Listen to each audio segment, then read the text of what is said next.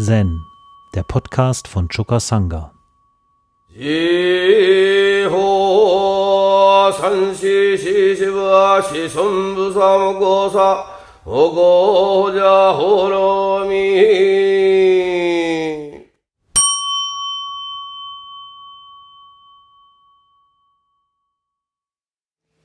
Das heutige Teeshow hebt ab auf Mumonkan 41.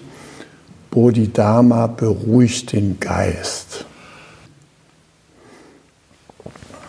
Da heißt es, Bodhidharma saß mit dem Gesicht zur Wand.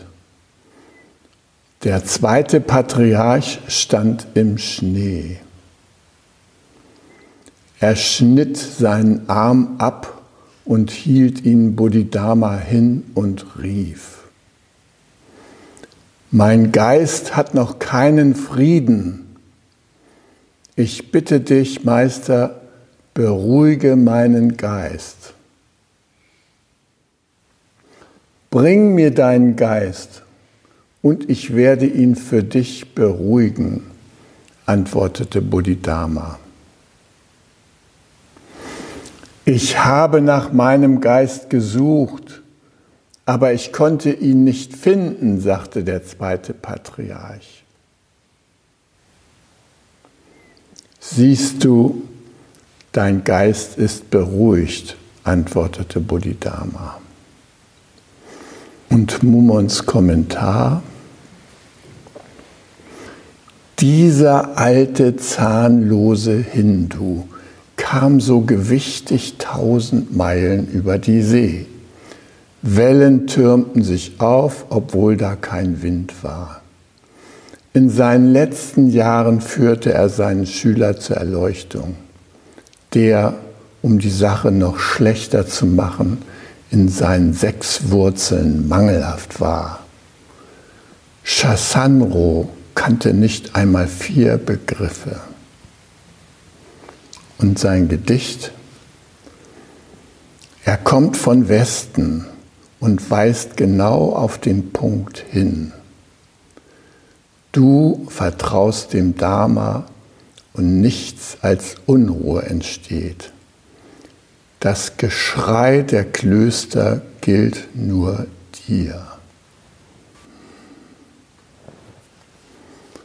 Ja, hier wird ein Ausschnitt aus der Begebung von äh, Bodhidharma mit dem zweiten Patriarchen Eka geschildert.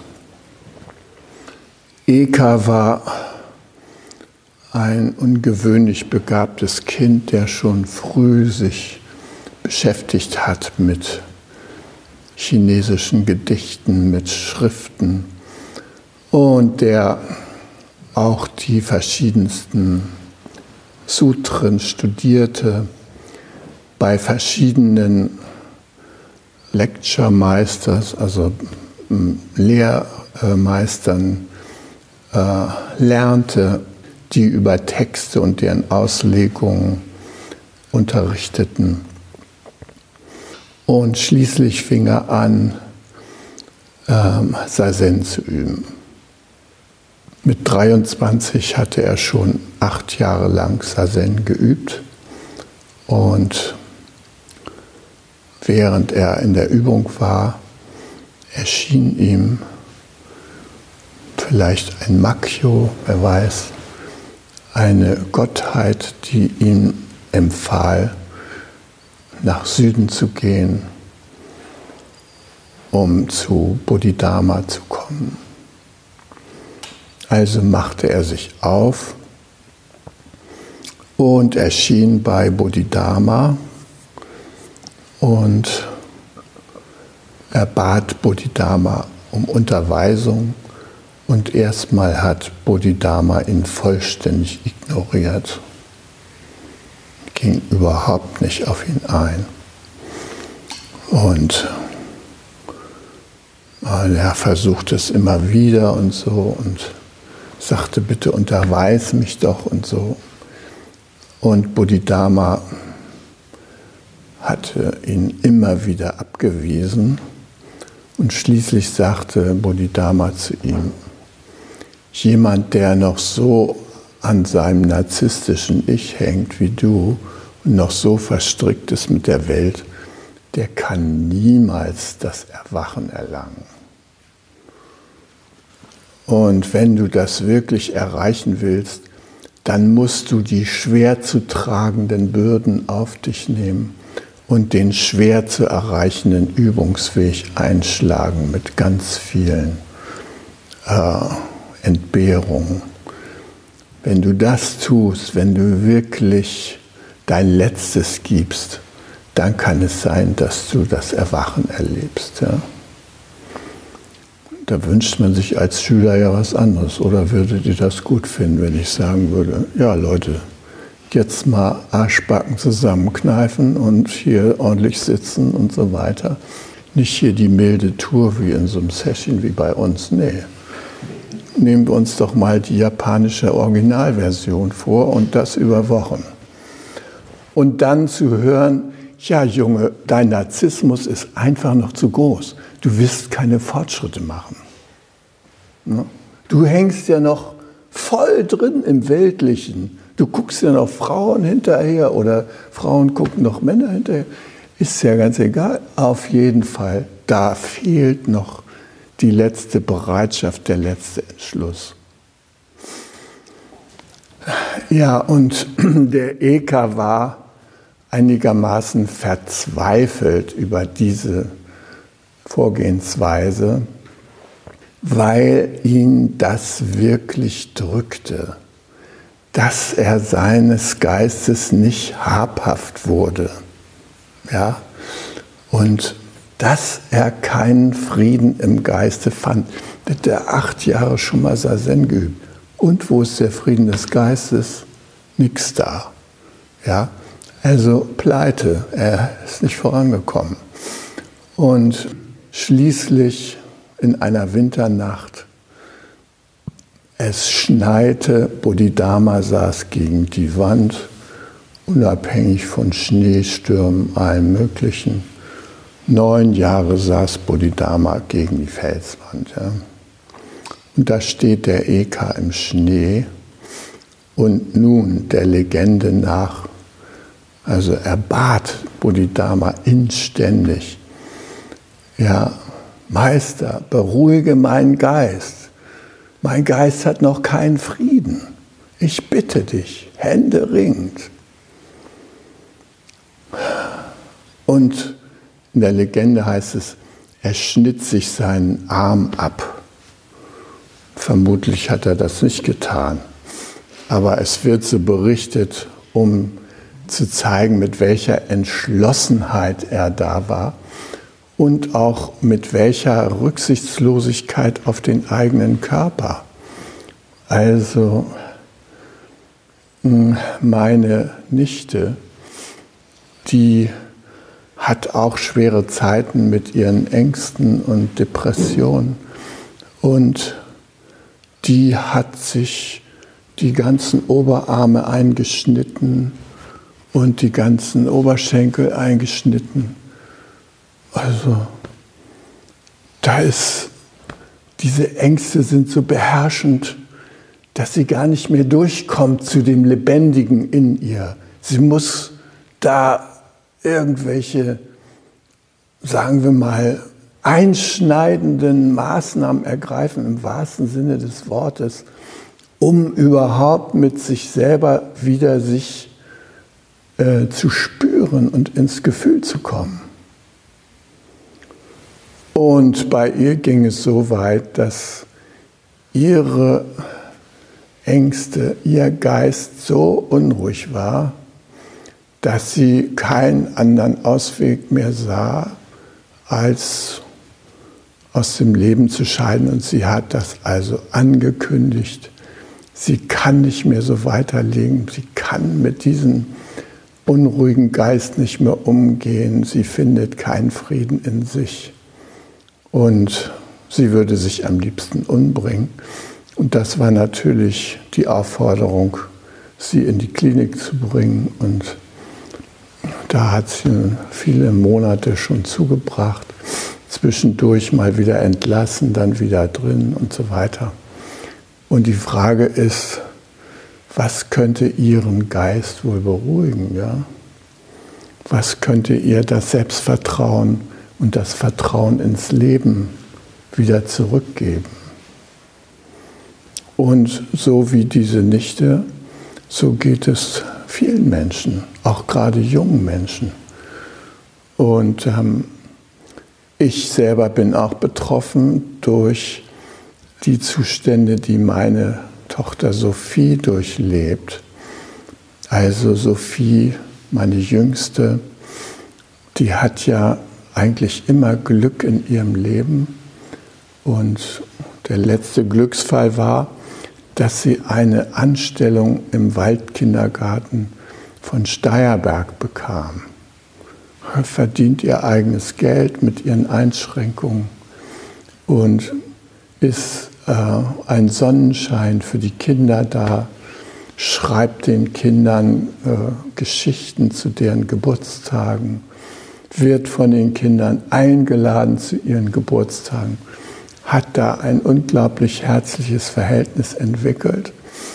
Und ich ging es da prächtig, bis eines Tages sie auf dem Wege zu ihrer Arbeit in einen Beinahe-Unfall verwickelt wurde.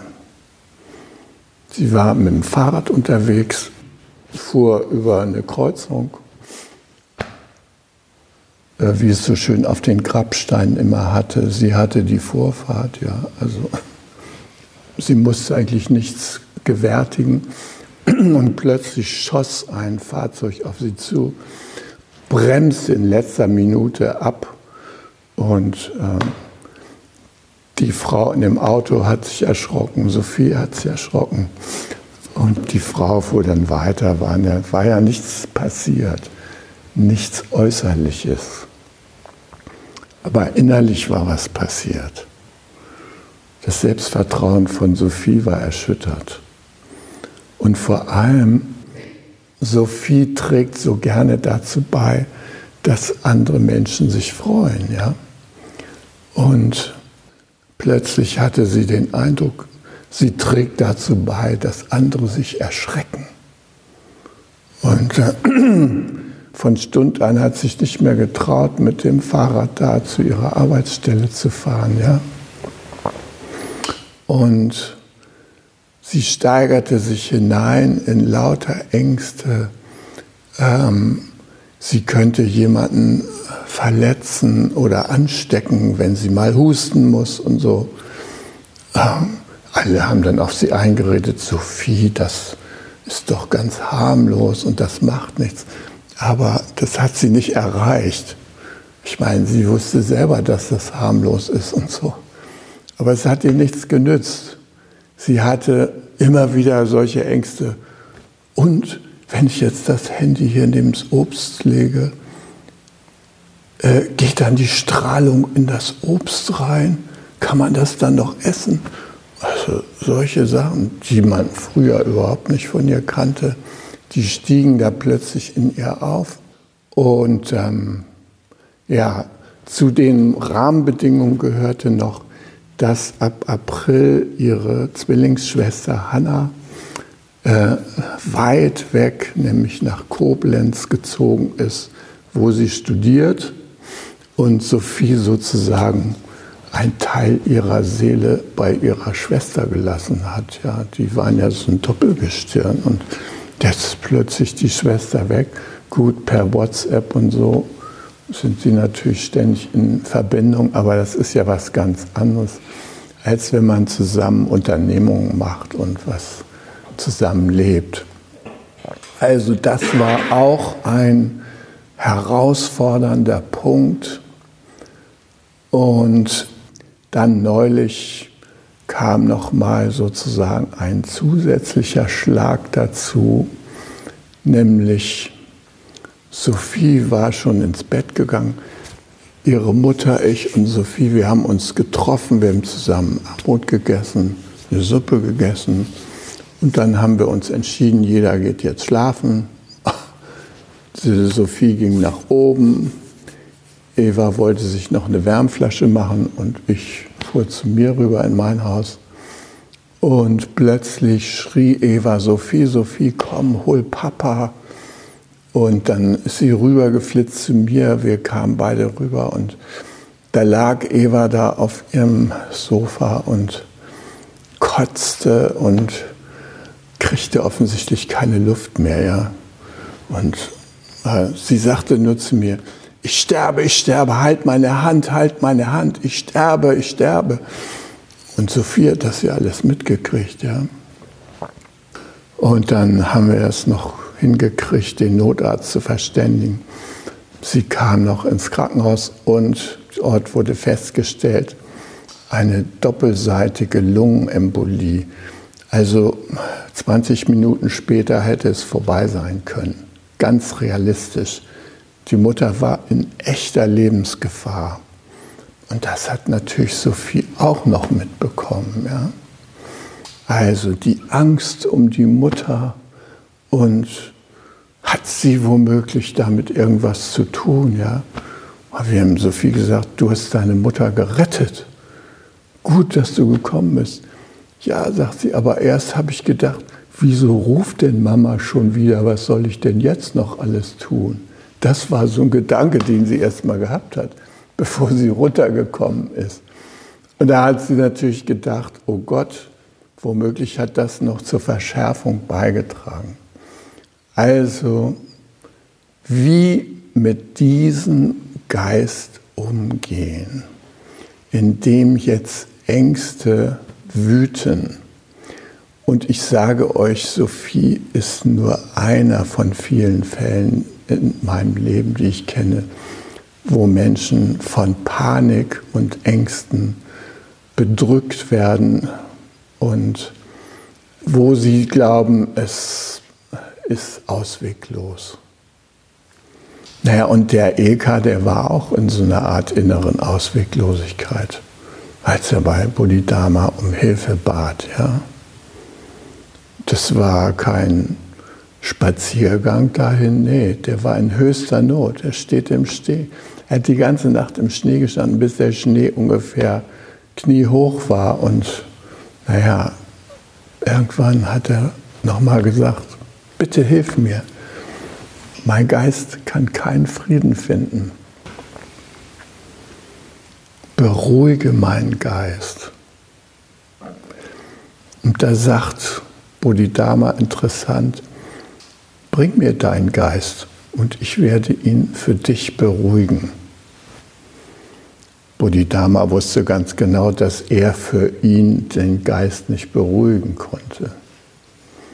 Das ist so ähnlich so wie Joshu, der da die alte Frau für seine Mönche prüft. Ja. Die alte Frau da in, in dem Kantinenstand die ruft jedem Mönch hinterher, ein hervorragender Mönch, aber auch er geht diesen Weg. Und dann waren die Mönche immer völlig perplex. Ja, was, was sagt die Alte denn da zu uns? Und die haben das dann Joshu berichtet. Und Joshu kam zurück und sagte, so, ich habe die alte Frau für euch geprüft. Mit diesem Prüfergebnis waren die natürlich nicht einverstanden. Das könnt ihr euch vorstellen. Ja. Die wollten jetzt hören, das und das und das und das sind ihre Motive und so weiter. Ne? Nee, er hat nur gesagt, ja, ich habe sie für euch geprüft. Weil Joshu auch wusste, prüfen kann man nur selbst. Das kann man niemand anders überlassen. Ja. Gut, also bei uns prüft der TÜV und so weiter. Aber in persönlichen Angelegenheiten kann man nur selbst prüfen. Und deshalb diese Aussage von Bodhidharma, ja, ich werde ihn für dich beruhigen, ist natürlich wirklich nur eine Beruhigungspille. Ja, Immerhin, der Eka nimmt die Aufforderung auf, bring mir deinen Geist, Ja, er richtet sich danach und er sucht nach seinem Geist. Überall. Er dreht jeden Stein um, er guckt hinter jeden Baum, er schaut den Vögeln in die Nester, er guckt am Himmel den Wolken nach. Überall sucht er nach dem Geist. Eine langwierige Suche. Und schlussendlich ist er von dieser ganzen Suche erschöpft. Und er hat gar keinen Kontakt mehr zu seiner Verzweiflung, ja, sondern er ist einfach vom Suchen erledigt. Naja, damit kommt er wieder bei Bodhidharma an und sagt, ich habe nach meinem Geist gesucht, aber ich konnte ihn nicht finden. Und da sagt der Bodhidharma, siehst du, dein Geist ist beruhigt. Ja? War der nun beruhigt oder nicht? Ja. Ähm, wenn ich jetzt mal zu Sophie hin zurückkomme, ja, äh, was könnte ich denn unternehmen, um sie zu unterstützen, ihren Geist zu beruhigen? Habe ich mich ja gefragt, ja. Was mache ich, damit sie sich beruhigt, ja? Eins ist klar, wenn man ihr erklärt, weißt du, Sophie, äh, alles irrational und so, ja, das hat keine wirkliche Bedeutung, diese Angst, Handy neben der Obstschüssel. Wirklich, da kann wirklich nichts passieren. Und so haben auch äh, manche Familienmitglieder mit ihr gesprochen. Ja. Also ihr das versucht auszureden und da ist doch nichts wirklich und so aber es ließ sich nicht aus ihr herausreden. Und ähm, eine Tatsache ist, Angst kommt natürlich auch aus Angstgedanken. Wir machen uns Gedanken. Wir denken, Handy neben der Obstschale, oh, kann gefährlich sein. Oder äh, in den Kindergarten fahren, oh, da komme ich an dieser gefährlichen Stelle vorbei. Oh, und so weiter. Dann tauchen meine Ängste auf. Und ein wichtiger Punkt ist zu fragen, von welchen Bedürfnissen, also vom Leben, sprechen denn die Ängste? Welche Bedürfnisse drücken sie aus, diese Angstgedanken? Also ein wichtiger Punkt, dahinter zu kommen, was macht denn die Angst? Ja? Und da können wir schon da fündig werden. Ja? Man kann durchaus sagen, ähm, ist es so, dass du dich allein fühlst, weil deine Schwester weg ist und du gar nicht weißt, wie du die Nachmittage verbringen sollst, wenn sie jetzt gar nicht mehr da ist. Und damit sie sagen, ja genau, das treibt mich um, das, das ist so schwierig. Und sie würde schon mal anfangen zu weinen, weil man da einen wirklichen wichtigen Punkt bei ihr getroffen hat. Ja. Aber man kann genauso sagen, du brauchst Gewissheit, dass dein Schulweg sicher ist und dass du da gut zu deinem Kindergarten hinkommst und es könnte dich unterstützen, wenn dich jemand begleitet. Ist das so? Ja. Also wir können auf jede einzelne Angst und die Angstgedanken, die dahinter stehen, eingehen und etwas tun, um das deutlich zu machen, welche unerfüllten Bedürfnisse da im Schwange sind.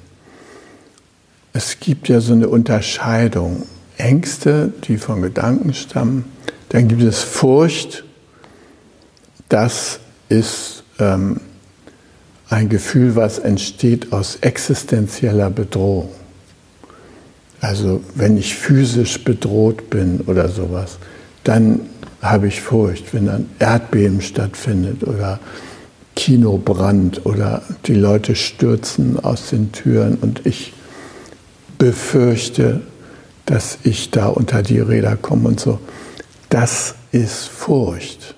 Und dann gibt es noch Panik.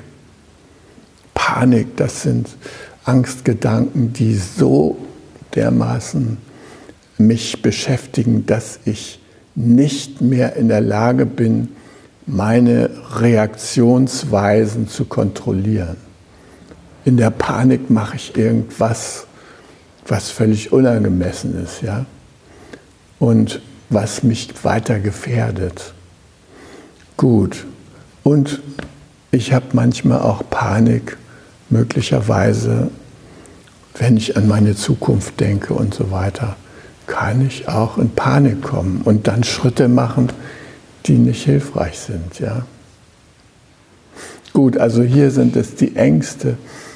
Und ich habe mir überlegt, was könnte noch Sophie beruhigen. Also was ich schon mal gemacht habe, wenn ich jetzt mit ihr zusammen war, ich war jetzt viel mit ihr zusammen, war, ich versuche sie in die Gegenwart zu bringen. Weil die Ängste, die sind ja, ist ja mein Fuck, ja. Also was kann sie in die Gegenwart bringen? Und dann habe ich mit ihr Gemüse geschnippelt und solche Sachen gemacht. Oder bin mit ihr spazieren gegangen oder äh, wir haben was gespielt oder so. In all diesen besonderen Zuständen konnte sie ihre Ängste zurückstellen. Ja. Hat sie sie teilweise auch vergessen. Und sie hat auch gelernt, äh, sich mit der Atmung zu verbinden. Und schließlich, äh, wir haben nach einer Therapiemöglichkeit gesucht, die sie unterstützen kann. Ja, dann rufst du da bei irgendjemand an, der dafür in Frage käme. Und der sagte, ja, meine Patientenliste, die reicht jetzt. Also der erste freie Termin ist in sechs Monaten. Rufen Sie mich doch dann wieder an oder soll ich Sie auf die Warteliste setzen? Ja, sechs Monate mit diesen ganzen Peingedanken zu leben, ist ja Folter, ja. Also das ging gar nicht. Schließlich haben wir eine Möglichkeit gefunden, dass eine Frau, die mit Schamanismus gut vertraut ist und äh, auch schamanische Möglichkeiten hatte, um auf die Ängste einzugehen, dass die sich um Sophie gekümmert hat. Und zwar einmal die Woche für ein bis zwei Stunden fahren wir sie dahin und dann gibt es offenbar eine Möglichkeit, dass sie das erzählen kann, was sie bewegt und dass sie auch wieder kreative Einfälle bekommt. Denn ihre ganze Kreativität war erloschen kein Bild mehr malen.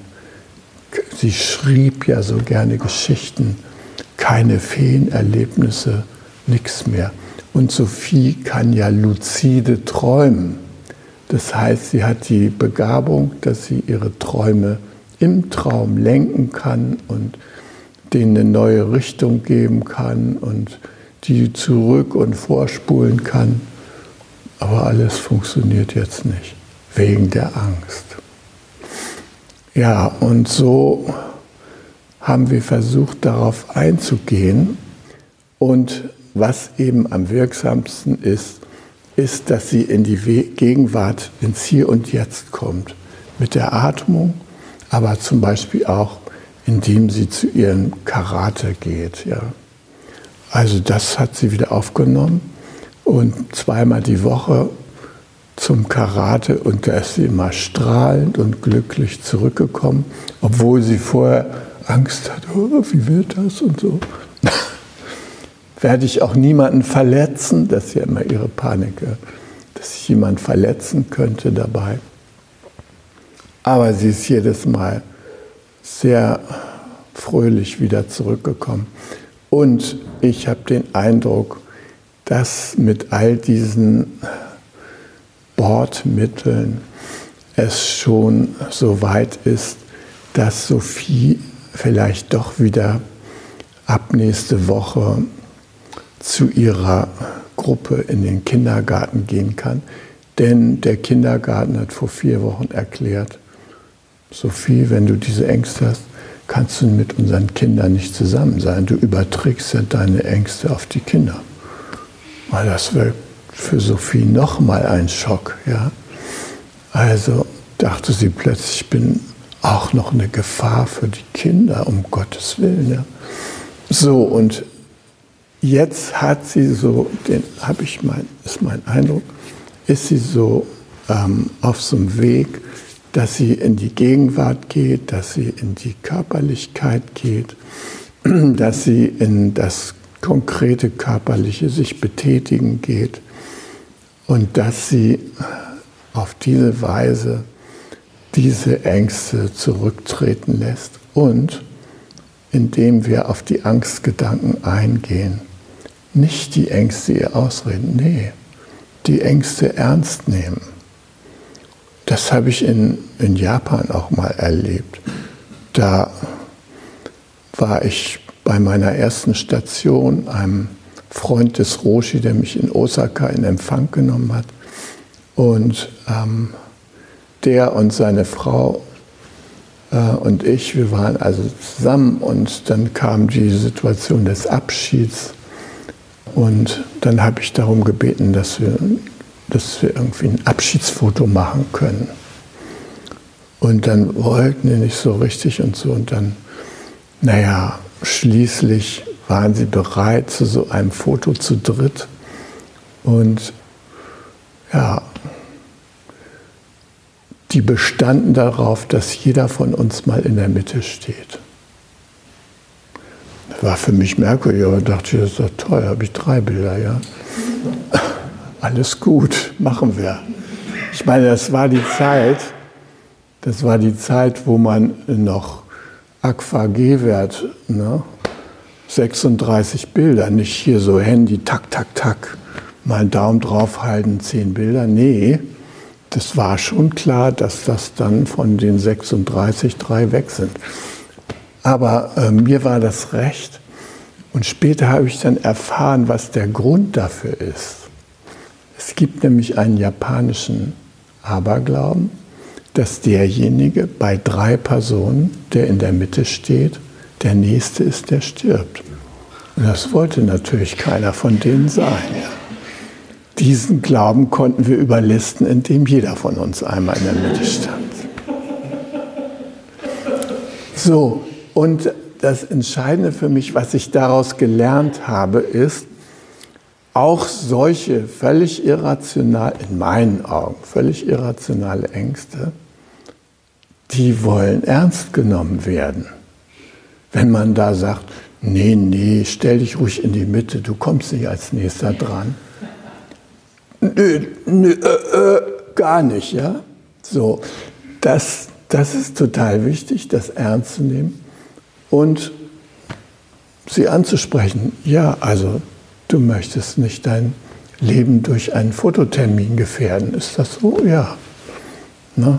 Also, in diesem Sinne können wir auf alle möglichen Ängste auch eingehen, indem wir nach den Bedürfnissen forschen. Ich will nicht sagen, dass das äh, alle Angstgedanken beruhigen kann, weil ich auch festgestellt habe, dass die Ängste manchmal aus tiefsten Tiefen auftauchen und eben was dann davon sprachlich zum Ausdruck gebracht wird, äh, das erreicht diese Tiefen nicht unbedingt. Immerhin, Bodhidharma ist es gelungen, indem er dem Eka gesagt hat, bring mir deinen Geist, ich werde ihn für dich beruhigen. Ich würde sagen, bring mir deine Angstgedanken, schreib sie auf, lass sie uns zusammen angucken. Wovon sprechen sie? Können wir da irgendwas machen und so weiter, ja? Also, so, und der Eka sagt dann, ich habe nach meinem Geist gesucht, aber ich konnte ihn nicht finden. Die japanische Antwort von Eka ist Fuka Toko, nicht zu fassen. Der Geist ist nicht zu fassen. Und nach buddhistischer Auffassung sind Geist und Materie untrennbar verbunden. Der Buddha sprach in diesem Zusammenhang immer von Nama Rupa. Und wir ähm, gehen ja auch davon aus, dass Rupa und Nama so eng verbunden sind, dass das eine vom anderen tatsächlich abhängt. Also wenn wir uns hinsetzen, mit, unserem Körper hier Sazen üben, dann übt eben auch unser Geist Sazen. Das kriegen wir ja mit. Der beruhigt sich ja allmählich oder verwandelt seinen Ausdruck und so weiter. Und ähm, äh, das ist auch der Schlüssel von Dogen, der sagt, Übung ist Erleuchtung. Erleuchtung ist Übung. Es ist untrennbar. Der Geist ist untrennbar mit der Übung verbunden. Also ohne Übung keine Geisteseffekte. Ja? Aber der Buddha meinte das natürlich noch weitergehend. Die Blumen haben Geist, ja, wie wir gestern im Tesho erörtert haben.